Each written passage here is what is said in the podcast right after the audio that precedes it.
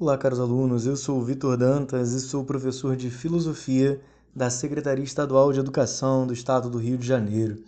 Nós estamos no nosso primeiro podcast do quarto bimestre da terceira série do ensino médio regular. E a reflexão que nós vamos fazer hoje é sobre o que é o sujeito. Você já parou para pensar sobre o que é o sujeito? Será que é só um elemento da análise sintática em uma frase? O sujeito que tem o seu predicado, o seu predicativo, que está sempre sujeito à ação de um verbo, melhor, que pratica a ação ou está sujeito à ação de um verbo.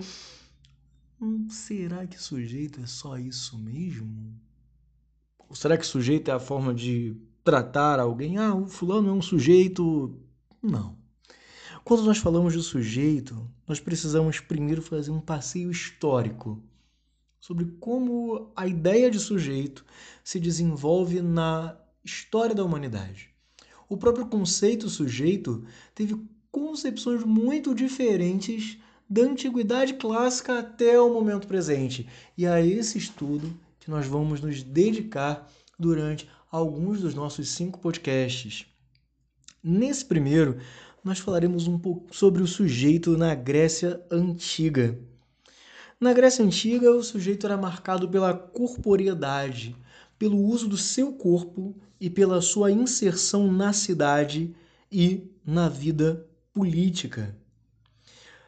Dentro da cidade, quando nós falamos de cidade, nós temos nesse mesmo interim diferentes imaginários de sujeito e diferentes ideias sobre o que seria o sujeito convivendo ali naquela trama própria que é a cidade, nessa pluralidade que é própria de um conjunto de seres humanos que em si é diverso.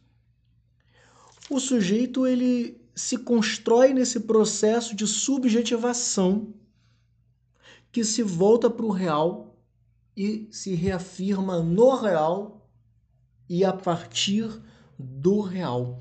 Ou seja, por mais que exista aí um processo de subjetivação não quer dizer que o sujeito seja algo deslocado da realidade. Não, ele está na realidade, age na realidade e sofre também a ação dessa mesma realidade. Então o sujeito não é algo à parte do real, por mais que passe por esse processo de subjetivação. E é interessante perceber que a cidade, ela é uma instância desse processo de subjetivação ela é onde os sujeitos são de fato formados enquanto tais. Eles são formados enquanto sujeitos e não enquanto um simples objeto material. Ou seja, é na cidade que o sujeito se desenvolve enquanto sujeito, na sua subjetividade própria. Um pesquisador chamado Richard Sennett, ele analisa o sujeito por meio de uma reflexão sobre o corpo do cidadão em Atenas, na Grécia Antiga. Cidadão, obviamente, é aquele que vive, é aquele que habita a cidade. Sennett ele observa que na Grécia Antiga existe uma grande admiração pela nudez dos corpos, pelos corpos desnudos. desnudos.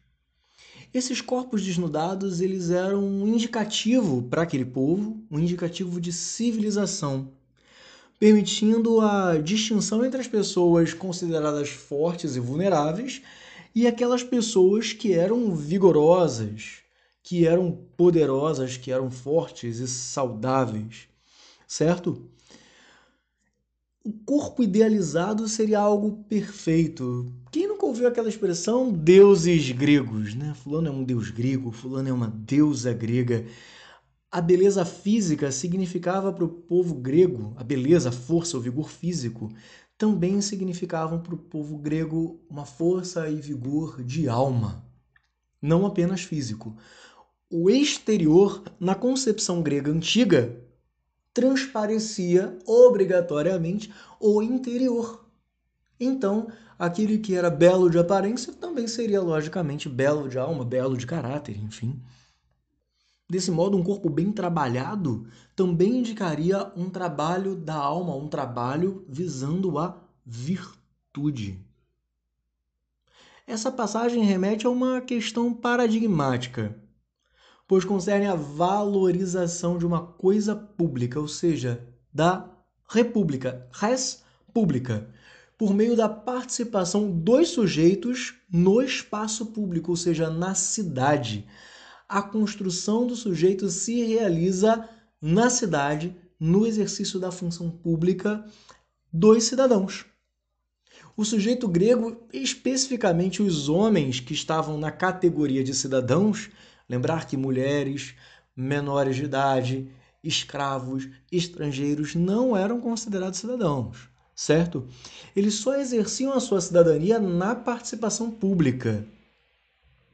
Então, nesse ambiente da antiguidade, nós podemos entender que o sujeito ele tinha sua funcionalidade, ou seja, ele tinha sua função, ele servia no ambiente público, ou seja, para o geral, para a comunidade, para a cidade. O corpo então ele era exposto e essa exposição ela era valorada, reconhecida enquanto exercício da própria cidadania. Nesse sentido, o conceito de sujeito ele apresentava um caráter universal. Havia uma valorização na exposição do corpo, ao contrário do que pode ocorrer nos dias atuais, com pudor e etc., principalmente depois dos valores judaico-cristãos universalizados ali na Idade Média. Todo o valor grego de beleza, força e vigor, como já dito aqui nesse mesmo podcast, difere muito daquilo que hoje em dia, na sociedade ocidental, nós entendemos também como valor. Né? Essa exibição dos corpos pareceria hoje em dia um certo exibicionismo, uma vanglória, futilidade, vaidade, enfim.